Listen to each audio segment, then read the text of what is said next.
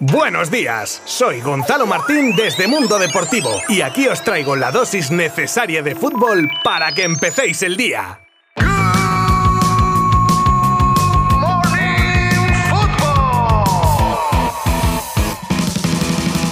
Hoy no tenemos repaso de partidos del día anterior, pues porque sorprendentemente no ha habido ninguno de trascendencia al menos. Creo que, bueno, no lo creo, lo sé. Uno de Premier, pero poco más. Y bueno, ya que lo he mencionado, os digo que el Leicester le ganaba 0-2 al Barley, no sea que haya algún inglés escuchándonos y no quiero ofendiditos en este podcast. Así que compensamos la falta de resultados futboleros con un gran surtido de noticias. Os contaré novedades con Frank Kessie, Mbappé, Haaland, también de Dembélé, ojito con eso, tendremos asuntos de Messi, el interés del Bayern en una de las perlas de Europa, el dilema de Jordi Cruyff y terminaremos con una noticia histórica para la MLS. Todo esto a partir de ya.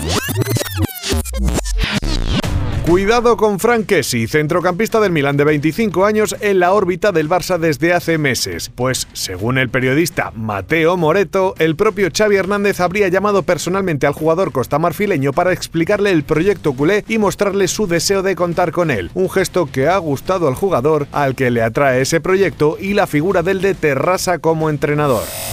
Ya os decía ayer que las novedades con respecto a Mbappé y su salida o renovación del PSG iban a traernos muchas vueltas. Y es que los dueños del PSG van a luchar hasta el final por retener a su estrella, incluso con Leonardo reconociendo hace tiempo que la relación con el jugador no estaba en su mejor momento. Por ejemplo, su madre, que le lleva la comunicación, siempre ha dejado la puerta abierta a una posible continuidad. Pero detalles aparte, parece ser que el PSG le habría ofrecido a Mbappé una extensión de contrato de dos años a 50 millones de euros netos por temporada, más una prima por renovar de unos 100 millones más. Os seguiré informando porque va para largo.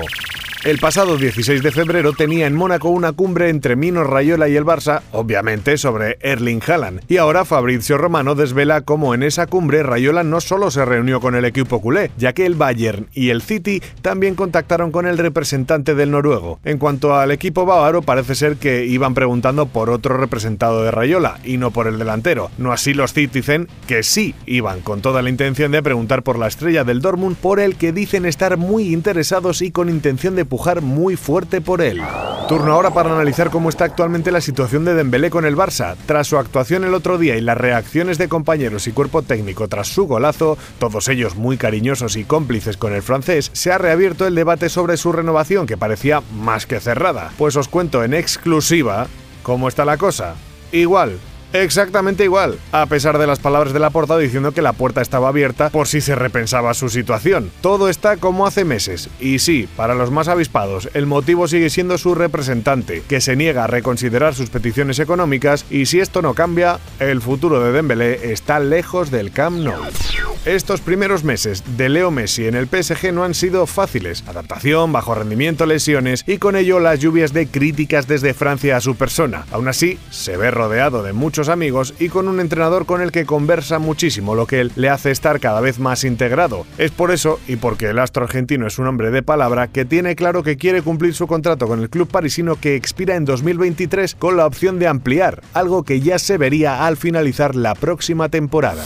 Os contaba unas noticias más atrás que el Bayern se había reunido en Mónaco con Mino Rayola y no era para preguntar precisamente por Haaland, jugador que ya en varias ocasiones el club bávaro ha dicho que no tiene intención de fichar. Por quien sí iban a preguntar es por el centrocampista del Ajax y una de las promesas del fútbol europeo, Ryan Gravenberch, también en la agenda del Real Madrid, por cierto. A través de The Telegraph conocemos que el precio que costaría el traspaso del neerlandés ascendería a 35 millones de euros.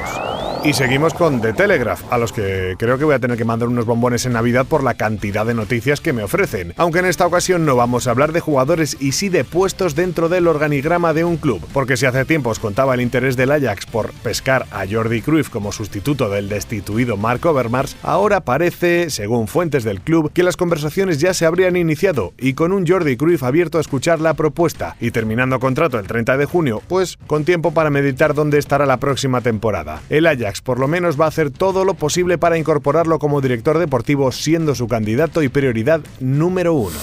Y terminamos hoy con un hecho histórico para la MLS que ha perpetrado el New York City tras fichar al futbolista más joven de la historia de la competición en tener un contrato profesional. Se trata de Máximo Carrizo, joven neoyorquino de 14 años con raíces argentinas y que recibía la noticia como regalo de cumpleaños que fue el 28 de febrero, fecha en la que el club, en el que ya militaba en categorías inferiores, le daba ese primer contrato profesional con el que hace historia.